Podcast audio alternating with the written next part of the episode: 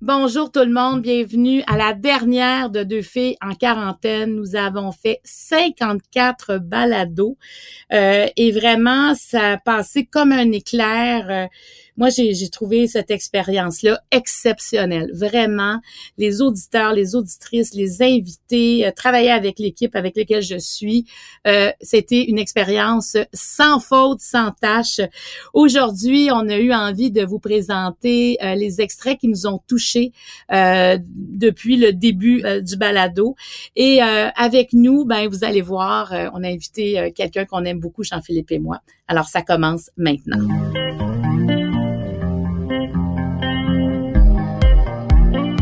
Accompagner pendant votre confinement, voici deux filles en quarantaine.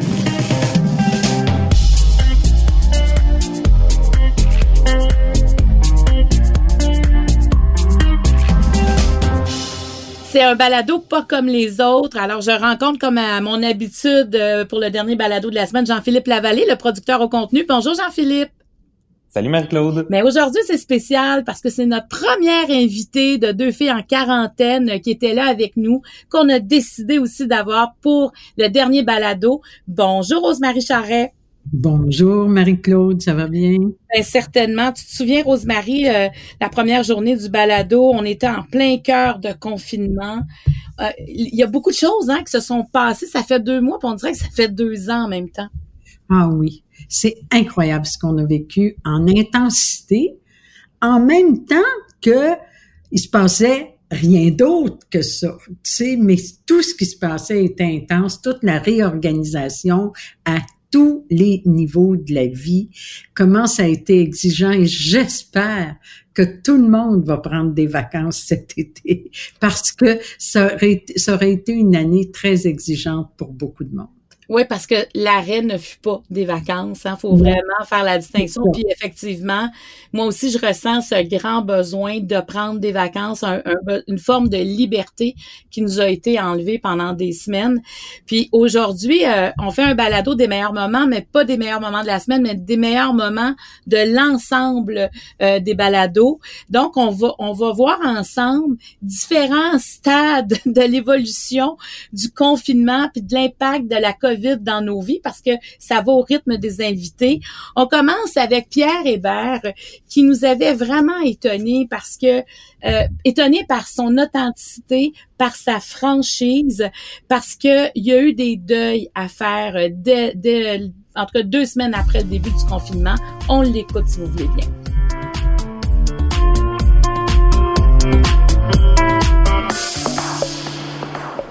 Pierre Hébert, tu as deux jeunes enfants. Oui, malheureusement, je n'ai pas de garde partagée. Pour vrai, je suis rendu à un moment où euh, je prendrais une garde partagée avec un inconnu.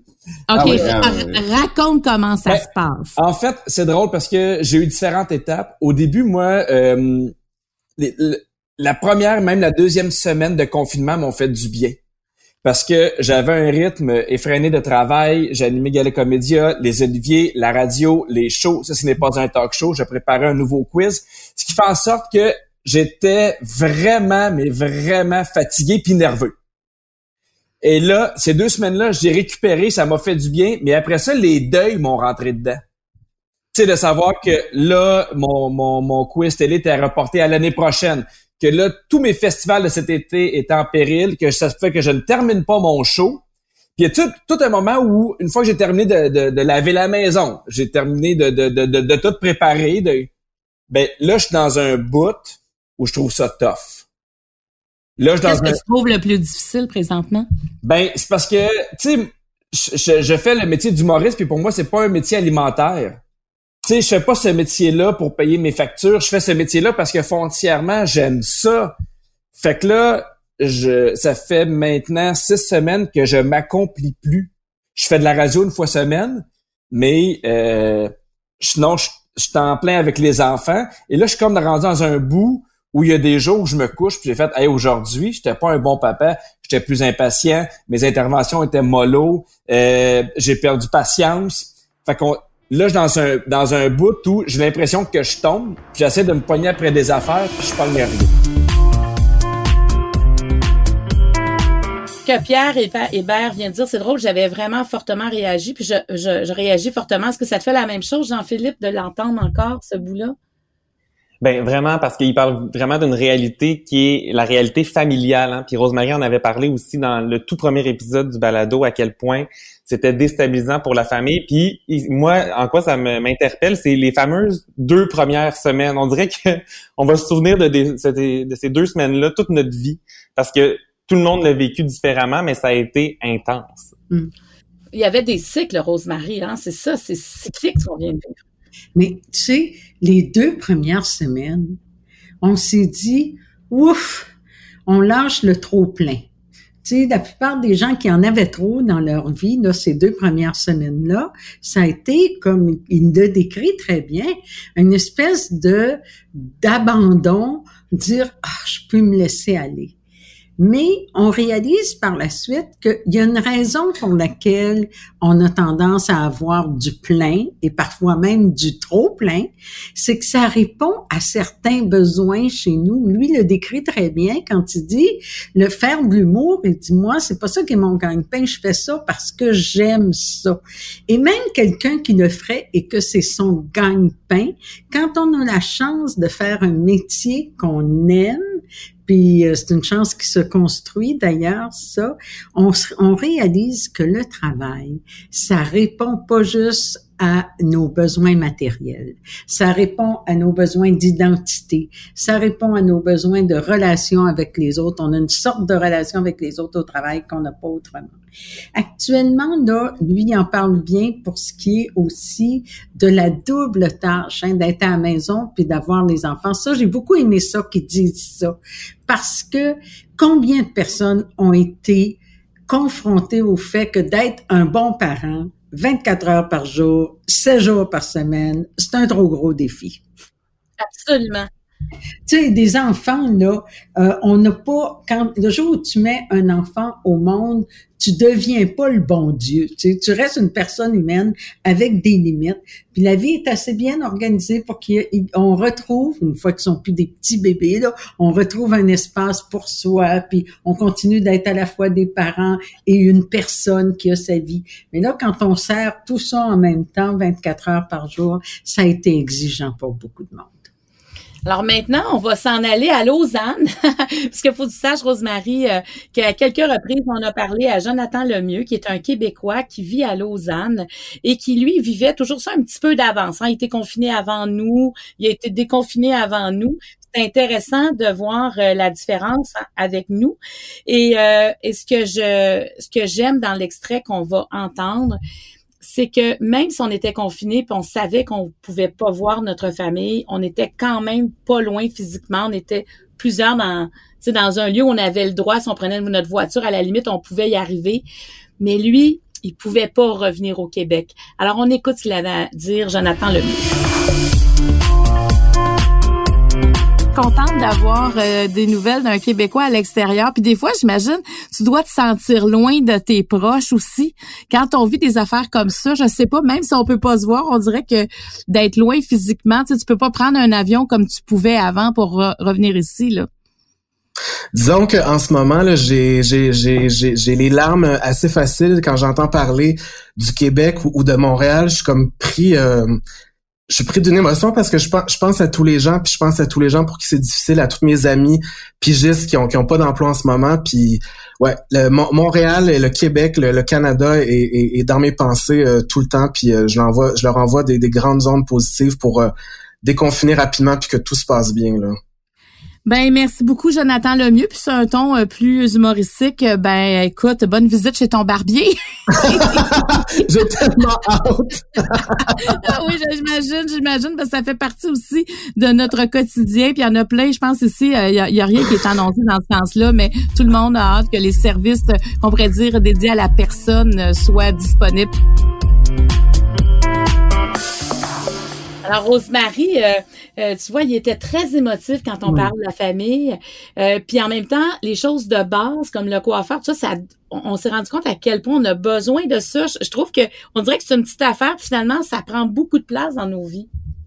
Oui, ben, ben, commençons par la famille. Le fait d'être loin de la famille, on peut choisir de s'éloigner de sa famille parce qu'on a un projet, parce que, mais le fait de sentir que même si on le veut se rapprocher, on ne peut pas.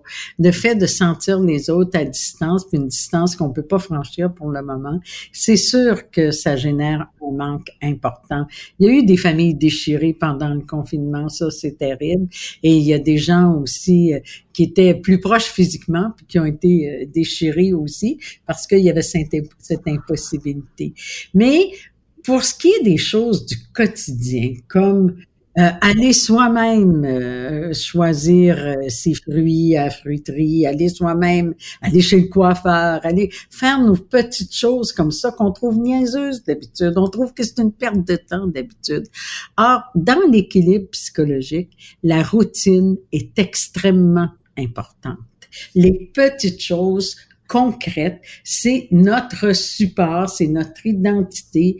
Et se voir dans le miroir avec les cheveux qu'on n'aime pas, euh, puis euh, d'habitude on endure ça une couple de jours, puis on dit bon ben là je vais aller chez le coiffeur, puis mais de donc d'être privé de ça, d'être privé d'un grand nombre de petits services qui nous sont rendus habituellement, oui, ça ça, ça, ça a déstabilisé pas juste la petite routine concrète, ça a déstabilisé aussi parfois notre état d'âme, notre façon de nous sentir et même notre façon d'être en relation avec les autres. Jean-Philippe, c'est ton ami, Jonathan Lemieux. Euh, Est-ce qu'il t'a beaucoup touché tout au long de, de ces rencontres-là qu'on a eues avec lui? Ben oui, puis je le trouvais, je le trouvais tellement bon. En fait, c'était comme notre collaborateur spécial, tu sais, à l'étranger. il s'est improvisé ce rôle-là. Il m'avait écrit à un moment donné, il m'a dit, ah, tu sais, si tu veux euh, des nouvelles sur le déconfinement en Suisse, je pourrais vous en parler. Puis finalement, on est tellement content d'avoir dit oui parce qu'il était bon, il était touchant. Puis moi, évidemment, quand tu parlais de ça, c'est sûr que je peux pas faire autrement que penser à ma sœur qui habite en Saskatchewan. Ça fait 15 ans maintenant. Elle a deux enfants. Tu sais, on se voit quand même souvent, tu sais, on se voit trois, quatre fois par année. Puis là, cet été, pour la première fois depuis 15 ans, on sait pas si on va se voir. En fait, on sait qu'on se verra sûrement pas. Euh, dans mon horaire, ça fonctionnera pas d'aller la visiter. Elle, c'est sûr qu'elle a, pris la décision de, ne pas venir au Québec non plus. Donc, euh, c'est quand même particulier de vivre ça, même si on est habitué de se voir par FaceTime et tout. Euh, on va s'en rappeler de ce moment-là. Là, on parle de, de, contact physique, puis des fois, ça peut être des téléphones aussi qu'on attend et qui arrivent pas. Euh, je parle de Ginette Renault parce qu'on a eu tout un moment avec Ginette Renault. Elle était vraiment, euh, elle était en forme, elle, avait envie de parler. Euh, en tout cas, moi, j'ai passé tout un moment avec elle et elle a fêté sa fête pendant le, confinement. Et ça, il y en a plusieurs qui ont qui ont pas eu le party qu'ils avaient, qui avaient souhaité. Mais elle, c'est un appel qu'elle souhaitait puis qui est pas arrivé. On l'écoute. Tu as écrit un message euh, Facebook cette journée-là sur le fait que tu attendais un appel qui n'est pas arrivé. La uh-huh. journée de ta fête. Uh-huh. Ça, c'est encore difficile pour toi? Ben, je veux dire, je... si je, à un moment donné, j'ai fait un bilan, euh, parce que je me disais, comment ça se fait? Que j'en veux à Céline? Si j'en voulais à Céline, je me disais, bon, Céline est allée faire ce qu'elle voulait faire. Puis j'ai fait un bilan sur ce que moi, je désirais ardemment. Moi, je voulais un homme. Et encore aujourd'hui, pour moi, vivre à deux, c'est bien mieux que de vivre tout seul. Je trouve ça plate, ça. OK, mais, mais je me suis dit un jour, je suis tellement plate, là, je me trouve des affaires pour être capable d'avoir du fun. Pour moi, c'est de vivre à deux. Donc, le fait que j'ai quand même eu 27 ans avec euh, mon Italien, là, J'ai dit, ça n'a pas de bon sens. Il est même pas capable de venir me porter une rose devant la porte ou un morceau de chocolat. N'importe quoi, parce que des fois, quand il me voyait perdre du poids, il m'apportait du chocolat puis des gâteaux. Tellement que c'est comme s'il voulait pas. Je ne sais pas. Mais il est rebelle puis il est vagabond. Donc, je le laisse être qui il est. Puis c'est ça, en ce moment, la différence qu'il y a entre ma tête puis mon cœur. C'est de Puis avec ma tête et mon cœur, j'ai compris qu'il venait le respect aussi de, me respecter moi aussi dans mes besoins, dans mes désirs, dans ce que je veux. J'aurais aimé ça qui me... Je regarde ça, j'ai dit, pour tout l'amour que j'ai eu cette journée-là, puis moi, je voulais juste une petite rose ou un petit morceau de quelque chose, ou une petite carte dire « je t'aime tout le temps » ou je sais pas quoi. Puis... Mais c'est ça, c'est sûr, mais je l'ai, au moins je l'ai exprimé. J'étais capable de le dire au public que ça, je trouvais ça plate. Le public qui m'aime, il m'adore, puis moi c'est pareil. Mais moi aussi, j'aime Carlo, puis j'aurais aimé ça qui m'aime, euh, qui réponde à, c'est comme ça. Puis il a C'est pas ça. répondu après, après ce que tu as écrit sur ta page Facebook, il, il est pas revenu, il t'a pas répondu. Ah, il m'a, il m'a dit qu'il savait. Deux jours plus tard, il m'a texté. Mais Carlo a toujours été en retard. Carlo, lui, c'est comme trois semaines plus tard, un mois plus tard. Hein, puis là, s'il demande pourquoi, il dit parce que c'est comme ça. Ah, ben, que donc, c'est comme ça, c'est comme ça. Qu'est-ce que je dis?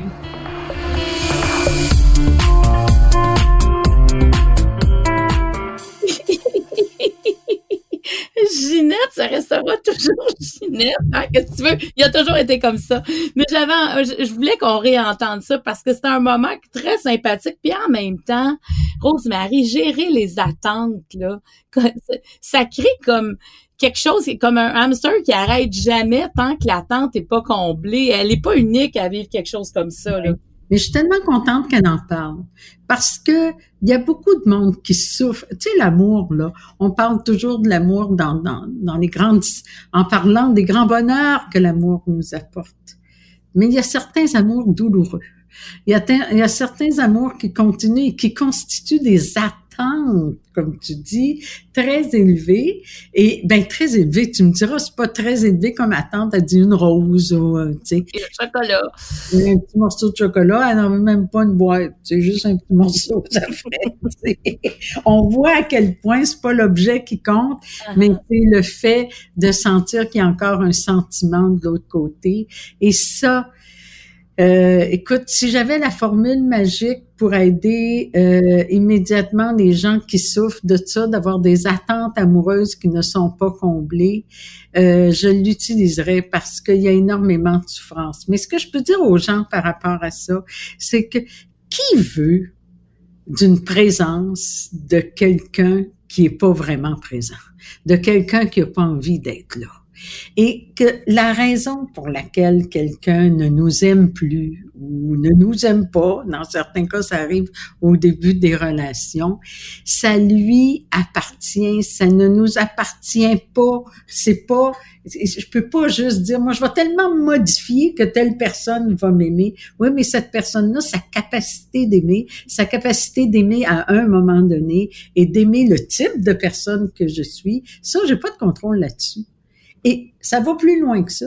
La personne elle-même n'a pas de contrôle là-dessus. Ouais. Il y a des gens qui, qui, qui font pas des bons choix amoureux, qui vont dire, dans, ils vont aussi dire mon cœur suit pas ma pensée, mais dans l'autre sens, dans le sens de dire je sais que je devrais choisir tel partenaire, que je serais bien avec cette personne-là, mais je suis pas capable, j'ai pas de désir, j'ai pas d'amour. Jean-Philippe, est-ce que tu as eu à gérer des attentes à un moment donné dans ta vie?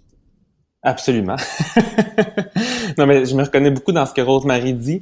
Puis par rapport à l'extrait de Ginette aussi, je me disais, dans le confinement, Rosemary, ça a été quoi les plus grands défis du couple? Parce qu'il y a un certain moment où on se disait, plusieurs personnes vont se divorcer, parce que ils vont vivre trop longtemps ensemble puis ça fonctionnera pas. Finalement, toi, selon ce que tu as pu euh, observer, qu'est-ce qui s'est passé? Écoute, la- le confinement, là, euh, c'est une tempête dans la vie familiale. Une tempête qui aura été douce pour certains, qui aura permis à certains de faire des découvertes, puis de se retrouver, puis euh, tout ça. Ça n'a pas été négatif pour tout le monde, mais ça a été très exigeant. Aimer quelqu'un, ça veut pas dire être bien avec cette personne-là 24 heures par jour, 7 jours par semaine. Ça veut pas dire tout, tout, tout partager tout le temps. L'amour, c'est la relation de couple, c'est trois entités. C'est moi, c'est l'autre, et c'est ce qu'on construit ensemble. Et le ce qu'on est ensemble, là, il a pris toute la place pendant le confinement. Alors, pour certaines personnes, ça a été extrêmement étouffant.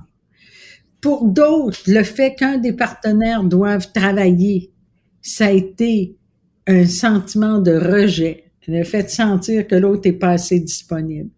Pour ceux qui avaient des enfants à la maison, de, de gérer tout ce qu'il y avait de nouveau à gérer. C'est pas tous les parents là, qui étaient à l'aise à faire du zoom avec les enfants dans le cours de mathématiques, là.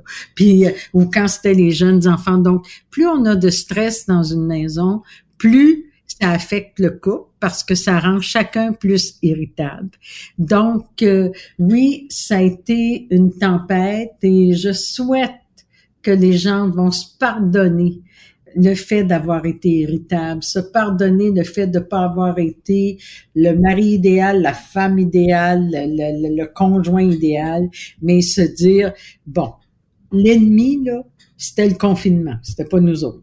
Et euh, ça a été ça, et, les attentes vont être élevées aussi parce qu'on a des attentes de réparation, de retour à ce qu'on appelle la vie normale, en disant oh, on va-tu être heureux quand on va arriver dans la vie normale, mais on sait que ça va être une nouvelle normalité. Et euh, chez certaines personnes, en tout cas, ça a même amené des grandes décisions de changement. C'est bien, c'est bien dit. Je pense que ce que tu viens de, de répondre à Jean-Philippe, ça va réconforter des gens, puis ça va mettre des mots sur ce que des fois on ne saisit pas dans ce qui se passe.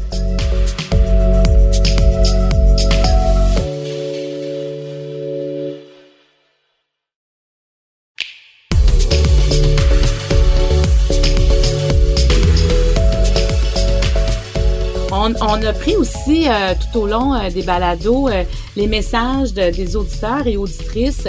Puis il y en a un, tu souviens, Jean-Philippe, il nous avait beaucoup touché, de Élise Maheu. Puis il nous avait, le message l'avait touché. Puis quand elle, elle a fait l'entrevue, elle était très touchante. Tu vas voir Rosemary, elle parle de son confinement à elle. On l'écoute. C'est pas personne qui te demande de suivre ces règles-là, ça vient de toi. Exactement. Mais en fait, je serais portée à dire que c'est comme une petite bébite dans notre tête. Tu sais, le virus, c'est pas un virus, euh, c'est pas le virus duquel on a peur en ce moment, mais c'est le, virus dans notre tête qui, mm-hmm. qui lui est autant sinon plus ratoureux que le coronavirus parce que ben il nous fait croire à certains moments que c'est un allié pour nous, que il est bon pour nous, puis que oui, certains moments, on a vraiment le goût de s'en débarrasser et tout ça, mais à d'autres moments, ben, il nous fait douter. Fait que c'est ça qui est difficile. Donc, au début du confinement, on dirait que ça m'a vraiment scié les deux jambes parce que j'étais comme sur une lancée de justement moi me déconfiner de l'anorexie, de ces barrières-là, puis passer à une autre étape, m'ouvrir sur le monde, puis euh, m'exposer à certaines choses qui me rendaient plus anxieuse et tout ça. Puis là, avec le confinement, c'est comme si j'avais perdu complètement tous mes repères, tout ce qui pouvait m'aider justement à me déconfiner euh, en dedans de moi. J'ai encore des frissons quand j'écoute Élise. Euh, quand elle parle de, du l'anorexie, c'est un confinement. Qu'est-ce que tu en penses, Rosemary? Ben, tu sais, tout à l'heure, on disait que ce qui nous a le plus manqué, c'est la liberté. Ben, quand on a un problème comme l'anorexie, nos barrières, ils sont à l'intérieur de nous. Le manque de liberté, comme elle le dit très bien, là, elle identifie ça à un virus intérieur. Tu sais, quand tu as une obsession, euh, puis en lien avec la nourriture, c'est terrible parce que tu sais, des gens qui ont un problème avec l'alcool, puis qui ont des obsessions, un jour ils décident d'arrêter de boire et ça règle, ça finit par régler le problème parce qu'il n'y a plus d'obsession, parce qu'ils arrêtent de boire. Mais manger, il n'y a jamais personne qui va pouvoir arrêter de manger. Donc la nourriture, ça va être dans notre vie tout le temps, tout le temps, tout le temps. Fait que les, les souffrances reliées à l'anorexie, à la boulimie, à toutes les problématiques qui entourent la nourriture, c'est des souffrances internes qui qui sont pas visibles à l'œil nu. Hein? Personne s'aperçoit de ce qui se passe dans la tête de ces gens-là, mais c'est une prison et ce qu'on, euh, le, but justement des thérapies qui portent là-dessus, c'est de redonner à la personne sa liberté qu'elle soit libre de penser à autre chose pour commencer, parce que c'est des pensées qui prennent toute la place, mais libre aussi de manger ce qu'elle veut, d'avoir un rapport en tout cas plus libre avec la, avec euh, la nourriture. Tu te souviens, Jean-Philippe, comment on avait été euh, remué par ce témoignage-là, hein? Ben oui, moi, ce qui m'avait fasciné aussi, c'est qu'elle t'avait dit que, tu sais, juste de se confier à toi, ça faisait partie de son parcours de guérison. Tu sais, je trouvais ça beau, puis ça, ça venait d'autant plus me toucher. Puis, je trouvais qu'elle mettait en lumière aussi tous les problèmes de santé mentale, tu sais, parce que moi, c'est ça que ça m'a fait réaliser le confinement, c'est que nous, tu sais, la majorité des gens, c'est la première fois qu'on vivait ça. Mais il y a des gens qui ont déjà vécu ça, que ce soit des barrières, comme Rosemary l'a dit, en lien avec euh, un problème de santé mentale ou encore, tu sais, même quelqu'un qui a un cancer, je pense à Jonathan Roberge, Mm. dont son fils a été atteint d'un cancer, ben Mm. eux en famille, ils ont été confinés pendant les étapes Ouais. de, de traitement. Donc, il y a des gens qui vivent ça euh, à certains moments dans leur vie. Oui, c'était euh, en tout cas on remercie Élise là vraiment, c'était un, beau cadeau euh, dans notre saison. Il y en a une autre euh, de qui on voulait prendre des nouvelles. Elle, est venue nous visiter à quelques reprises sur le plateau de deux filles. Elle a écrit un livre euh, qui a vraiment qui a vraiment fait un tabac au cours de la dernière année qui s'appelait Anna et l'enfant vieillard. Je parle de Francine Ruel. On écoute ce qu'elle avait à nous dire. Un ami avait dit une fois, hey, c'est incroyable, il parlait de mon fils et il disait, c'est incroyable, tout le monde veut pour lui. Ses parents ont voulu, ses tantes ont voulu, ses cousines, ses amis, le monde autour, nous, nous, tes amis, on essaye aussi. Tout le monde veut, et le seul qui ne veut pas, c'est lui. Et le seul qu'il faut qu'il veuille, c'est lui. Et là, je suis rentrée en thérapie. J'ai fait, j'ai un problème, faut que j'aille régler ça. Tu sais, on pense à ces femmes qui aiment trop parce qu'elles aiment des hommes qu'elles vont entretenir, elles vont se faire euh, ou battre ou euh, euh, arnaquer ou je sais pas quoi parce qu'elles aiment trop. Ben, j'étais une mère qui aimait trop, je crois. Il fallait que je sois une mère qui dise, OK, je vais t'aider au maximum, mais il faut que tu fasses ta part, toi aussi. Ça, c'est une grande leçon de vie. Ah. Et moi, j'ai lu son livre. Je suis tellement contente qu'elle ait publié ça. Parce que, à des degrés divers, il y a beaucoup de parents qui sont aux prises avec cette dynamique-là de vouloir le bien pour un enfant et de trop vouloir. Ça finit par être vouloir à sa place. Puis, euh, et ces gens-là, très souvent, se font juger par les gens à l'extérieur qui leur disent, les gens sont pleins de conseils, là, tu devrais faire ci, tu devrais pas faire ça, puis euh, tout ça. Elle, elle l'exprime très bien dans son livre, elle vient de l'exprimer très bien aussi. Comment c'est une espèce de combat intérieur, tu sais, de, mais ce que c'est être capable de dire à l'autre, moi, je vais faire juste un bout. Euh, c'est difficile quand l'autre fait pas l'autre bout et quand on, quand on lit son livre, on voit à quel point euh, le fait que l'autre fasse pas l'autre bout, ben ça met même sa vie en danger parfois. Donc euh, c'est pas facile. C'est vraiment euh, et moi je suis contente que qu'elle ait parlé de ça, qu'elle ait écrit là-dessus et parce qu'il faut comprendre d'où ça vient. Hein, euh, quand on nous met un bébé dans les bras, là, on peut rien y demander. On peut, faut tout y donner, on peut rien demander. Mais on prend pas nécessairement conscience à ce moment-là que la raison pour laquelle il vit, c'est parce qu'on est là, mais qu'il y a aussi une partie de lui qui veut vivre. Là. Il y a une partie de lui qui digère le lait qu'on lui donne. On peut pas le digérer à sa place. Et ça, dans la, la, la formation des jeunes parents, on devrait inclure cette notion-là parce que c'est ça qui grandit quand on parle d'être capable de voir que on peut faire beaucoup par amour, mais on peut pas décider à la place de l'autre. On peut tellement aimer quelqu'un, mais ça pourra jamais remplacer le fait que l'autre aime sa vie et en prenne soin. Ben, Jean-Philippe, tu sais, on l'a vu sur le plateau de deux filles aussi, elle est venue à quelques reprises. On a senti vraiment un cheminement chez, euh, chez Francine au cours de la dernière année. Es-tu d'accord avec ça? Ouais, vraiment. C'est comme ses épaules, au fil du temps, avaient comme descendu. C'est comme ça, elle s'est relâchée parce que c'est vrai que la première fois, elle est venue au tout début de la dernière saison de Deux filles le matin. Puis on sentait que là, c'est la première fois qu'elle dévoilait son histoire, puis elle était pas tout à fait à l'aise, tu sais, là-dedans. Alors que quand on l'a reçue plus tard, là, c'est comme si elle s'est sentie, elle aussi, libérée. Finalement, liberté va, va revenir souvent dans, dans, dans ce balado-là, mais il reste que des fois, de dévoiler une partie de son histoire, ça peut avoir cet effet-là, tu sais, alors qu'on a vraiment peur d'ouvrir ça. Ouais. À un moment donné, euh, j'ai dit à, j'ai dit à Jean-Philippe Rosemary, j'ai dit là, euh, moi j'aimerais ça parler à Eric Emmanuel Schmitt. Euh, puis là, il me disait, ben, de quoi tu te souviens? Je là, ben, ben, des rites funéraires. Moi, j'avais envie de l'entendre là-dessus parce qu'il a écrit la, il a, il a écrit quand même sur la mort. On l'a reçu à deux filles le matin sur le deuil de sa, de sa grand-mère, euh, entre autres. Et euh, vraiment, là, je vous le dis, tu sais, j'y parlais, moi je fais ça dans mon dans mon garde-robe, le, le walk-in. Je pouvais pas croire que j'avais ce lien-là avec lui qui était avec moi ici parce que il a été, tu vas voir Rosemary, là, vraiment, euh, il a mis des mots sur des fois des, choses qu'on n'est pas capable d'expliquer quand on parle de la mort, quand on parle des jours qui suivent la mort d'un de nos proches. On sait à quel point la période qu'on a, qu'on a vécue et qu'on vit encore euh, bouscule tout ça. Alors, on écoute un extrait euh, avec Eric Emmanuel Schmidt.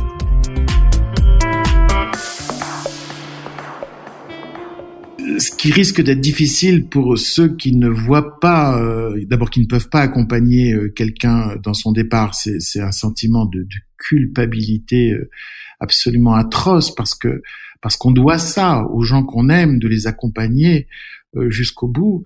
Donc là, il y a, y, a, y a un empêchement qui, qui, qui, qui, va être une blessure qui ne fermera jamais. Et puis il y a, y a un autre empêchement, c'est tout simplement, comme vous le dites, celui du, du, du rite on a besoin, je dirais, on a presque même besoin des rites administratifs. Vous savez, quand, quand, quand quelqu'un part, et eh ben tout d'un coup, on doit s'occuper d'organiser l'enterrement, d'envoyer des faire-part. Moi, j'ai dû le faire avec ma sœur lorsque ma mère est partie. Et finalement, ça nous remplissait la tête de tâches qu'on faisait pour elle. On avait encore l'impression qu'on faisait quelque chose pour elle. Et donc, elle n'était pas totalement absente et nous, notre amour pouvait s'exercer. Il prenait une forme administrative, il prenait une forme d'organisation. Le, rite nous sauvait. Et puis après, je ne parle pas, bien évidemment, des rites euh, qui sont des rites spirituels, religieux, et euh, parce que ils, sont l'occasion d'une réflexion, d'un rassemblement, d'une montée de l'émotion, euh, et puis accompagner le, le corps jusqu'au bout, jusqu'à son dernier lieu, euh, ça rend ça rend la mort objective parce que la mort c'est un départ, c'est une absence. Comment rendre l'absence objective? Bien justement par par les rituels d'accompagnement. Et donc ça c'est une chose qui va terriblement manquer. Moi euh, euh, en Belgique j'ai perdu un ami, Jacques de Decker, qui était un, écrivain belge et qui dirigeait l'Académie royale de Belgique, un des hommes les plus les plus généreux, les plus les plus ouverts, les plus délicieux que j'ai jamais rencontrés. Il est mort du coronavirus, euh, un problème cardiaque dû au coronavirus, seule sa femme et sa fille ont pu se rendre à l'enterrement. Je peux vous dire, il aurait eu la moitié de la Belgique avec lui. Et euh, on va faire quelque chose dès qu'on pourra le faire, euh, tous, pour, pour lui faire un deuxième enterrement, parce que parce qu'on a besoin de, de, se réunir pour, pour parler de lui, pour penser à lui, pour pour lui dire, lui le dire au nuage, dire à la terre euh, que que qu'on l'aime et, et, qu'on pense à lui. Euh, c'est une situation totalement inédite, hein, ce que nous venons de vivre, c'est-à-dire cette incapacité d'accompagner les, les faibles et, et les mourants et, et les morts. Euh, je crois qu'il y a rarement eu ça dans l'histoire.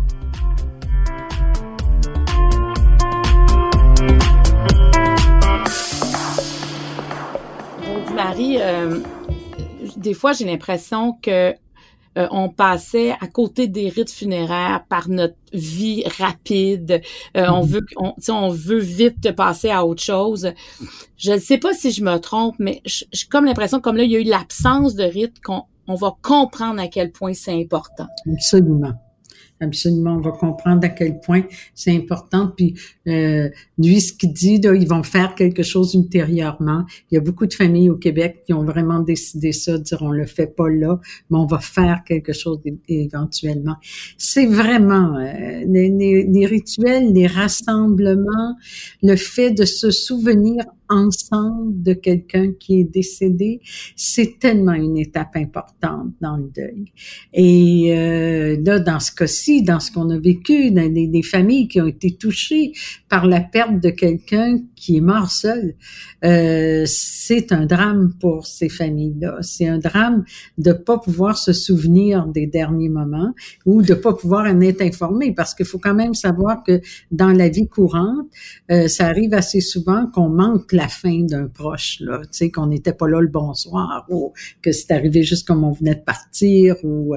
Mais quand on a eu euh, la chance d'être présent, quand quelqu'un qu'on aime euh, décède, on le sait, je pense que tu as vécu une expérience comme ça, moi aussi, je l'ai vécu. Euh, c'est quelque chose d'extrêmement précieux pour vivre le deuil, parce que le deuil, on le vit avec les souvenirs. Les souvenirs de la vie, mais aussi des souvenirs de la mort quand on a été là. Puis, euh, fait que les gens vont prendre du temps pour se souvenir.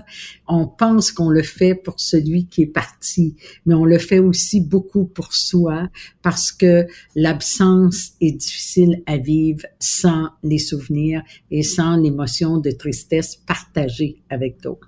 Hmm. Jean-Philippe, le balado de filles en quarantaine nous, a donné cette opportunité-là, par exemple, où la, distance n'avait pas d'importance dans le balado, parce qu'on a pu justement parler à Eric Emmanuel qui était en Belgique. Ben oui, vraiment, c'était vraiment une belle, euh, une belle opportunité pour nous. Puis euh, pour toi, je pense que c'était le fun aussi en tant qu'intervieweuse de, de parler à des gens qui étaient à l'extérieur. Un Marc Pistorio que tu as retrouvé aussi, qui était en direct de Los Angeles. oui, c'est ça. Le balado nous a fait rebondir à plusieurs endroits, puis de retrouver des gens comme toi, Rosemary, tu sais comment tu es précieuse. Ça a été euh, ça a été important. Puis on va se laisser euh, parce que il y a eu des moments émouvants, évidemment, on vient d'en entendre, mais il y a eu des moments drôles aussi à travers tout ce balado où il y a eu des fous rires, où moi le son distorsionnait parce que je riais beaucoup trop fort pour la capacité de mon micro. On a vécu toutes sortes de choses. Les, les dessous étaient drôles parce que c'est un logiciel qu'on n'avait jamais utilisé, que Cube, c'est la première fois qu'il l'utilisait avec nous. Des fois, les gens avaient pas les bons écouteurs, avaient pas le bon haut-parleur. Ça sonnait de toutes les façons.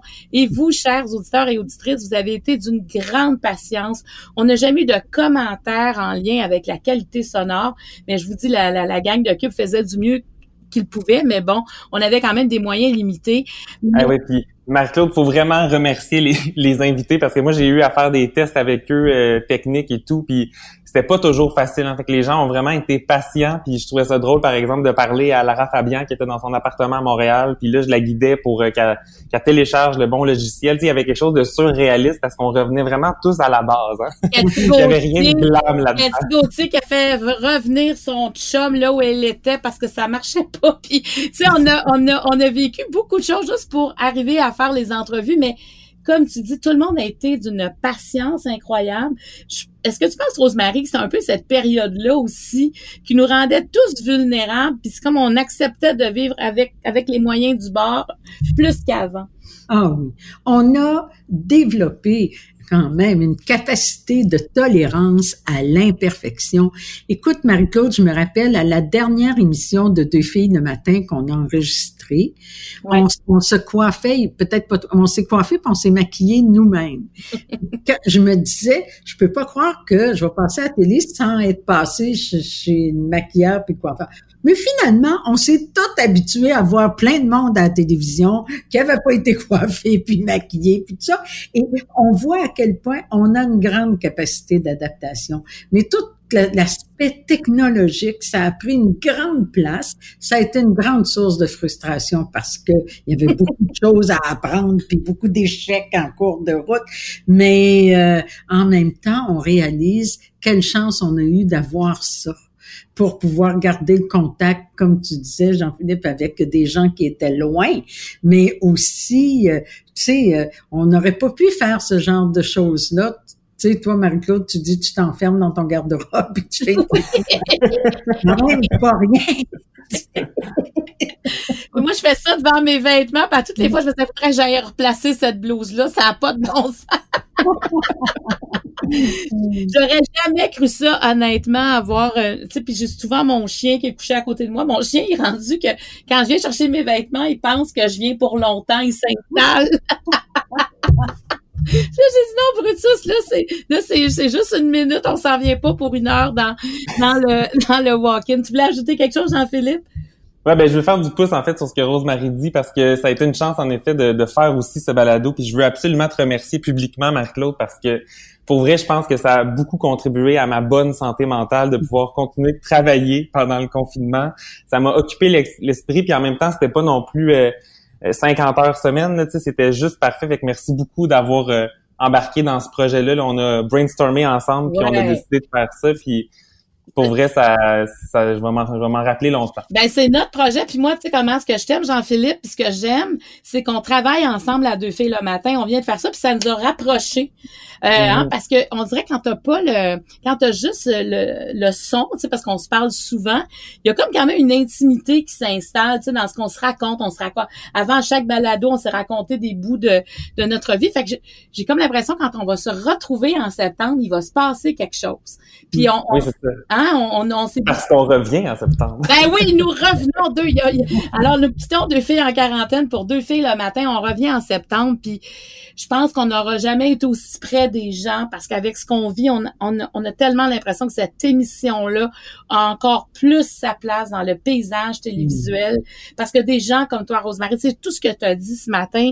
Je bois tes paroles. On a besoin d'entendre ça. On a besoin de, de comprendre qu'on fait partie d'un groupe, même si on vit beaucoup de choses de façon, tu sais, de solitairement présentement où on se pose des questions sur l'avenir, puis on a besoin ensemble de réfléchir à ce qui nous attend. Alors Rose-Marie Charrette, tu sais, c'est un rendez-vous euh, dès le mois de septembre à deux filles le matin. Jean-Philippe, je t'embrasse. Je remercie toute la gang, la gang de Cube qui ont été euh, vraiment avec nous, ouverts d'esprit. Euh, ça s'est fait rapidement. Euh, ils ont toujours été là pour nous supporter. Puis évidemment, chers auditeurs, auditrices, merci, merci, merci. Je sais qu'il y en a que c'était pendant les marches qui nous écoutaient. Il y en a que c'était parce qu'ils étaient plus capables d'entendre tout ce qui se passait dans leur maison, puis ils avaient envie de décrocher, puis écouter le, le balado. Alors, ça nous a fait tous un grand bien. Et ça nous a tellement fait du bien parce qu'on a ri aussi. Alors, on va se laisser sur des éclats de rire qu'on a eu avec plusieurs invités. Je vous embrasse et on se dit à la prochaine. Bye bye tout le monde.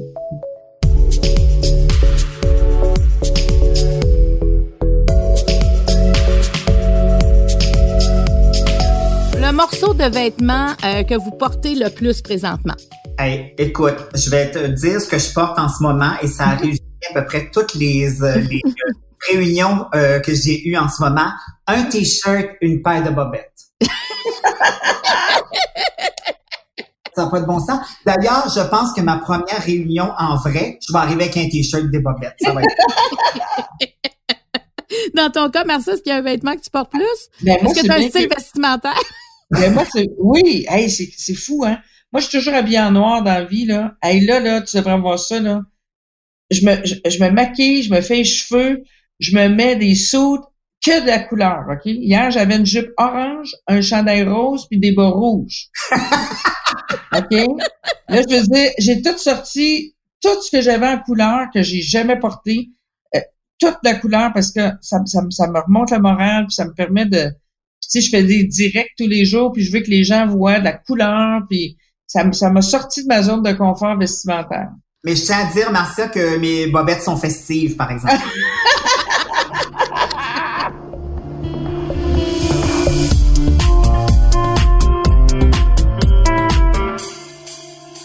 On est avec Patrick Gros, Lise Dion. Bonjour à vous deux. Allô? Allô? Bonjour. Bonjour. Comment vous allez? Euh, Ben, ça va très bien. Moi, je, je m'ennuie juste de mes enfants puis mes amis, que je, ben, je les vois quand même à distance un peu. Mais euh, à part de ça, je m'ennuie pas, là, mais pas, pas en tout. OK, fait que toi, ça va bien. Je m'ennuie de faire rire, ça c'est sûr. Je m'ennuie du public là, euh, d'avoir un party tous les soirs là. Mais euh, mais pour ce qui est de, de m'ennuyer, je me suis fait un bel horaire. euh, J'ai reviré à la maison à l'envers, ce que j'avais jamais fait là euh, depuis que je suis déménagée. J'ai fait le ménage partout. J'ai trouvé des vieux journaux que j'avais écrits qui étaient plates à mourir. J'ai sacré ça dans le feu. Après ça, euh, j'ai Écoute, je suis contente. Ça fait deux mois que je porte pas de gaine. Euh, je suis vraiment contente. Sauf que des fois, je je deviens mêlée. et J'ai essayé de partir mon four micro-ondes avec mon code de guichet. L'autre jour. Donc là, tu as rentré ton code de NIP sur ton euh, micro-ondes. Qu'est-ce que ça a fait? Ben, j'ai ouvert la porte, il y avait 200 pièces dedans.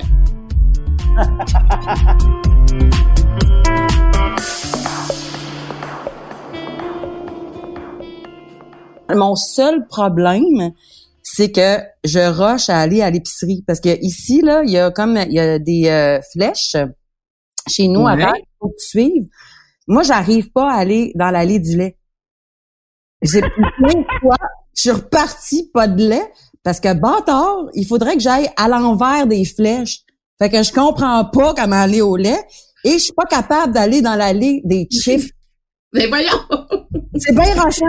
Fait que là, j'attends qu'il y ait personne. Je me pars. Puis là, là j'attends qu'il y ait personne. Puis là, je m'en vais à l'envers de la flèche. Là, j'ai chaud. Parce que là, je fais quelque chose de pas correct. Fait que là, quand je reviens chez nous, faut que je me lave. C'est l'horreur. Mais ils se sont peut-être trompés dans le marquage du plancher. Hein? Avez-vous remarqué que l'écaille à Rougemont? ils se sont trompés.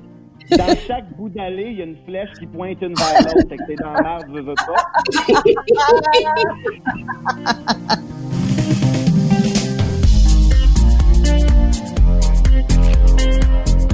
Je tiens à remercier toute l'équipe qui nous permet de réaliser ce balado, producteur au contenu Jean-Philippe Lavallée, à l'animation moi-même Marie-Claude Barrette, l'équipe de Cube Radio avec le monteur Philippe Séguin et le chef réalisateur Bastien Gagnon La France. Deux filles en quarantaine est une production de Cube Radio.